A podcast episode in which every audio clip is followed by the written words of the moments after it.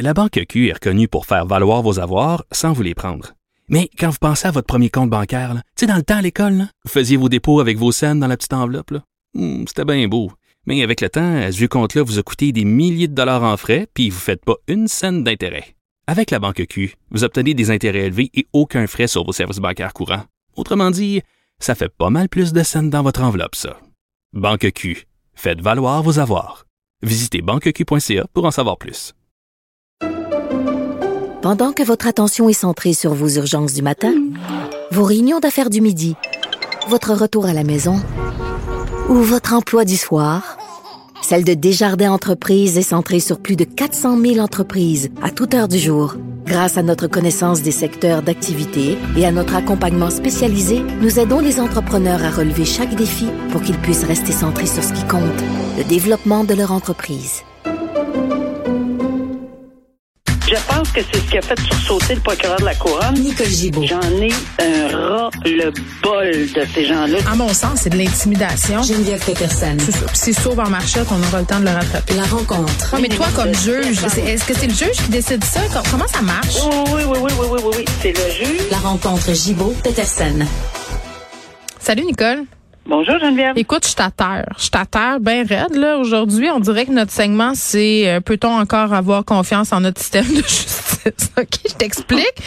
Non, mais écoute, c'est épouvantable, cette histoire-là, à mon sens, puis c'est ma vision, puis peut-être que tu la partageras pas, là. Je suis curieuse de t'entendre, mais un enseignant voyeur qui reçoit l'absolution. Là, j'explique un peu aux gens. C'est une personne euh, qui, pendant des années, Simon Lamar et son nom, a filmé l'entrejambe de femmes et d'adolescentes. Je rappelle qu'il est enseignant. Euh, et là, euh, bon, évidemment, il s'est fait pogner. Il aurait été dénoncé par son ex-conjointe. Je crois, euh, ce gars-là enseignait en cinquième année du primaire à l'école Notre-Dame de Grâce, terminé aussi un doctorat en éducation. Et là, euh, le juge décide de lui donner l'absolution. Et là, je vais te citer des passages, Nicole, là, parce que ça a tellement l'air pas vrai qu'on dirait qu'il faut que j'aille direct dans le texte. Le juge Jean-Jacques Gagné qui a dit lundi au Palais de justice de Montréal n'est pas dans l'intérêt public de neutraliser le savoir de l'accusé et de se priver d'une quinzaine d'années d'études ou de travail universitaire. Faut-il encourager l'accusé dans sa réhabilitation convaincante ou accroître son isolement par une stigmatisation? Qu'est-ce qui pourrait nuire à l'intérêt public ou plutôt qu'est-ce qui est le plus rentable socialement. Écoute, Nicole, moi je t'attends, je continue. Euh, on dit Simon Lamar qui fait preuve de transparence, démontre des remords et présente un risque de récidive modéré, selon les experts. Et le juge trouve ça rassurant. Le public, je le cite, peut manifestement être rassuré. Hein? Et Simon Lamar, je souligne, qui pourrait être à nouveau se retrouver euh, en position d'autorité avec des étudiants. Nicole, qu'est-ce que j'ai pas compris dans cette décision-là? Non, tu sais pas que t'as pas compris, là. C'est, ça a rien à faire avec ceci. Et permets-moi, je sais que c'est pas évident, là, mais permets-moi de juste brosser un tableau parce qu'il y a des gens qui savent pas du tout, c'est quoi, comment, absolution, peine, amende, su- sentence suspendue, etc. Vite, vite, vite, là. D'abord, premièrement, une option, ça fait partie d'un tableau de peine, hein, que ce soit de la prison, des amendes, des probations, du sursis, etc. Ça fait partie de l'absolution conditionnelle depuis fort longtemps. Fort longtemps. Alors, ceci dit, euh, ça s'applique pas pour des crimes où il y a des condamnations euh, minimum, quand tu as un 1000 pièces minimum, ou bien non un emprisonnement minimum, ni pour une peine susceptible, euh, c'est-à-dire où il y aurait une peine euh, possible de à vie, ou euh, de plus de 14 ans. Bon, euh, à l'extérieur de tout ça, tous les autres crimes, on peut ouvrir l'absolution conditionnelle et inconditionnelle avec des euh, évidemment des motifs. C'est, l'ai appliqué, on l'a appliqué, tout le monde l'applique à travers le Canada, 730 du code criminel, c'est, c'est clair. Bon, maintenant, là on est dans le cas présent, pas pas dans le général là. C'est possible d'en avoir une absolution conditionnelle ou inconditionnelle. Ça prend des facteurs, des critères, l'intérêt euh, évidemment l'intérêt de cette personne-là, mais l'intérêt euh, véritable, et également euh, sans nuire à l'intérêt public. OK, ça, c'est les deux grands facteurs. On Bon, n'est pas ben, encore rendu je à comprends encore moins la Ouais, décision. exactement. C'est pour ça que j'y arrive. Là. Oui. On arrive à ceci. On a plaidé de long en large. C'est pas une, pas une recommandation commune, on en convient, on sait ce que c'est. Le juge aurait été beaucoup plus mal pris euh, si ça avait été une recommandation commune, parce que c'est difficile d'en sortir d'une recommandation commune. Ça ne l'était pas. Mais qu'est-ce qui était la recommandation de la défense? C'était une absolution conditionnelle. La couronne, la couronne, c'était une sentence suspendue avec une probation. On est très près l'un de l'autre. La seule différence là qu'on réclamait, qu'on plaidait, c'est que mhm. dans un cas, il y aurait un casier judiciaire, dans l'autre, il n'aurait pas. C'est pas tout à fait exact. Et de un, là, je m'évertue à l'expliquer depuis ce matin. Euh, puis ça me fait ça me fait plaisir de mettre les pendules à l'heure parce que oui, quand on a une absolution conditionnelle, on a effectivement un casier judiciaire. La gendarmerie royale va être en mesure de retrouver le tout pendant trois ans et une absolution inconditionnelle, c'est pendant une année. Mm. Donc, c'est pas, c'est, la différence, c'est que ça va s'effacer, s'estomper, ouf, ça va partir naturellement, tandis que dans un cas où il y aurait eu, par exemple... Trois ans, Nicole, je paye pas mon compte de Vidéotron pendant trois mois, puis c'est sept ans sur mon dossier de crédit. Oui. Ensuite de ça, pour une peine qu'on appelle bon une peine, pas une absolution, ben c'est une demande euh, de pardon. Puis ça, c'est très long, 50 mm-hmm. ans. Bon, dans le cas présent, on y arrive, on y arrive. Le cas présent, je pense que c'est une question euh, très clairement de discrétion. Est-ce que tous les juges qui siègent en matière criminelle avec ce qu'on a comme parce qu'on n'a pas tout là. On n'a pas toutes les conditions de l'approbation et surtout on n'a pas les rapports d'experts qui ont été déposés.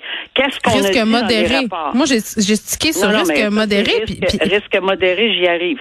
Mais le reste, OK, le reste des rapports, on a pris bon seulement une partie. Euh, moi, moi personnellement, je trouve cette décision-là clémente. Je l'ai dit, je m'en cache pas. Mm. Je trouve ça clément. Euh, est-ce que je comprends qu'il y a eu une décision à prendre puis qu'il a appliqué? Il a mis la pédale sur le frein moins fort? Oui, moi je pense que c'est ça. Est-ce qu'il est justifié de le faire? Avec ce qu'on voit là, le fait que ça a duré trois ans, parce que l'intérêt public là, mm-hmm. faut aussi aller chercher la confiance du public. C'est dans, dans, c'est dans les balises. On parle ben de faut pas que ça nuise à l'intérêt public. Ben l'intérêt public là, c'est de voir que quelqu'un a eu un message que la population générale, pas lui, lui il a sûrement eu le message, mais la population en général, qu'est-ce que ça donne comme message? Pas grand-chose à mon avis parce qu'on se dit ben, d'abord on voit les réactions, c'est choqué. Sauf qu'un juge ne rend pas une, une, décision pour le public, il le rend en fonction de ce qu'il pense honnêtement comme juge mhm. avec sa discrétion qu'il pouvait faire. Et puis c'est peut-être trompé et on voit que la, la couronne ne veut pas répondre à des demandes mais Nicole, euh, parce que parce qu'ils vont peut-être aller en appel. Mais, mais, je comprends, mais, mais explique-moi là, un juge qui semble avoir passé sous silence euh, beaucoup d'éléments dans, dans son rapport là. Euh, puis là, parlons de l'hostilité envers les femmes parce que Simon Lamar peut bien dire qu'il regrette ce qu'il a fait, mais il dit parce que on parle souvent des justifications puis des excuses puis des gens qui se justifient là. Il dit qu'il était dans un état d'égarement, dans un état de crise identitaire, qui était dans une relation toxique. Autrement dit, c'est la faute de son ex-conjointe qu'il qualifie de méchante et castrante. J'avais trois points. J'avais un, ça a duré pendant trois ans. Pour moi, c'est pour ça que c'était, à mon avis, trop clément. Deux, tu viens d'y toucher. Alors qu'il donne euh, cette, il blâme en fait sa conjointe. Pour il reconnaît pas là. C'est pas ça des remords. Les remords sont pas forts. Hmm. OK? Alors, ça, c'était mon deuxième point. Alors, et mon troisième point d'appui, c'est l'hostilité envers les femmes. Mm. Et même il y en a un quatrième, c'est que ces intérêts sexuels de, déviants envers les ados. C'est ce que je lis dans la ah presse. Ah. Alors, il y a, y a quatre points où je pense que beaucoup euh, aurait appliqué une discrétion différente. Lui, fort dans son fort intérieur, avec ce qu'il connaît dans du dossier, il a décidé d'appliquer ça. C'est appelable cette décision-là, on verra. Mm-hmm. Mais moi personnellement, euh, même si j'étais pas là, je, vois, je, je pas la réaction des gens, c'est ce que je lis. ce que je lis, c'est qu'il y a trois, quatre affaires là, que, que, que, à mon avis, c'est assez clément. Oui, bon, puis le message que ça envoie aux victimes aussi. Euh, bref. OK, euh, une autre histoire euh, qui me fait virer de tour, comme on dit en bon québécois. Non, mais c'est ben, comme deux, l'une à la suite de l'autre, où on, se dit comme citoyen, ben voyons donc, tu sais. Euh, 2000 ans pour payer son amende pour un contrebandier de cigarettes. Écoute, Nicole, c'est ridicule, là, des contrebandiers de cigarettes qui ont 2,5 millions d'amendes à payer et prennent des ententes de paiement avec l'État. Puis c'est pas juste dans ce cas-là, -là, c'est arrivé souvent, là, on parle à un moment de nous d'un groupe de personnes où il y avait un individu qu'il fallait qu'il paye 50 pièces par mois pendant 355 ans. Tu sais, je veux dire, à un moment donné, ça ou rien. Moi, je veux pas l'appuyer, je vais l'expliquer parce que je suis allée euh, vraiment aux sources là-dedans. J'ai eu une explication. Oui, c'est vrai. Moi, j'ai lu ça, là, puis j'ai fait, ben voyons donc. c'est pour ça que t'es là, c'est pour qu'on arrête. c'est ça. Mais avant d'arriver là, d'abord, premièrement, il passe à la cour. Il y a une sentence euh, de 2 millions d'amendes. OK? Alors, je donne n'importe quoi là. Il y a 2 millions d'amendes. Bon, mm-hmm. il est sentencé à défaut de paiement on vous condamne à. Puis normalement, on applique une journée de prison, à défaut, là, une journée de prison pour 100 dollars, par tranche de 100 dollars. Hmm. Dans ce cas-là, on était rendu pas mal haut, là, j'imagine. Alors, on peut s'imaginer qu'il est 3, 4, 5 ans. Sauf qu'après 12 mois, on me dit que il y a un avis que le percepteur des, des, amendes envoie, parce que s'ils n'ont pas remboursé le 2 millions, de toute évidence, ils l'ont pas fait, là, euh, il va lui envoyer un avis, il faut qu'il se présente à la cour, et là, à la porte de la cour, le percepteur peut prendre des arrangements avant, il a vérifié est-ce qu'il y avait des biens, est-ce que dans l'année, il a accumulé des biens, est-ce qu'il y a eu un emploi, est-ce qu'il a gagné à 6,49, est-ce qu'il est arrivé quelque chose dans sa vie, sinon... OK, c'est pas euh, juste une entente de paiement parce que, c'est bon, euh, j'ai rien, là.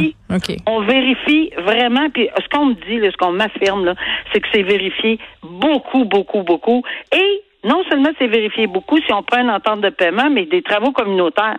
Mm. Mettons qu'on prend des travaux communautaires, mais si la personne, malheureusement, est handicapée, à chaise roulante, peu importe, ou a de la misère, des problèmes de santé, ça donne rien. Donc, on peut reviser ceci d'année en année en année, puis en attendant, ben, on prend peut-être 100 pièces par mois, puis on ne réussira jamais, là. Il va mourir, là. Mais on prend le minimum qu'on peut ajuster d'année en année. Fait que c'est comme ça sur le terrain que ça se passe. C'est une dette à l'État. C'est revenu, là. C'est revenu Québec. C'est comme des taxes. Est-ce que ça se lègue aux héritiers, entre guillemets, si jamais la personne décède? Moi, je me posais ça comme question. Qu'est-ce qui arrive? C'est une excellente question et je pense que je vais diriger à un fiscaliste. À mon avis, ça devrait l'être, mais c'est vraiment sous réserve. Je suis tellement pas fiscaliste, mais je pense que tu connais des gens qui sont très, très bons en matière de finances. je poserai la question. Alors, mais je sais que pour une pour une infraction criminelle, une amende, par exemple, non, ça, ça ira pas. Mais ça, c'est plus relié à une c'est des taxes, c'est Revenu Québec. C'est très, très différent. Ben, on posera la question parce que ça m'intrigue de le savoir. Euh, merci, Nicole. À demain. À demain. Au revoir.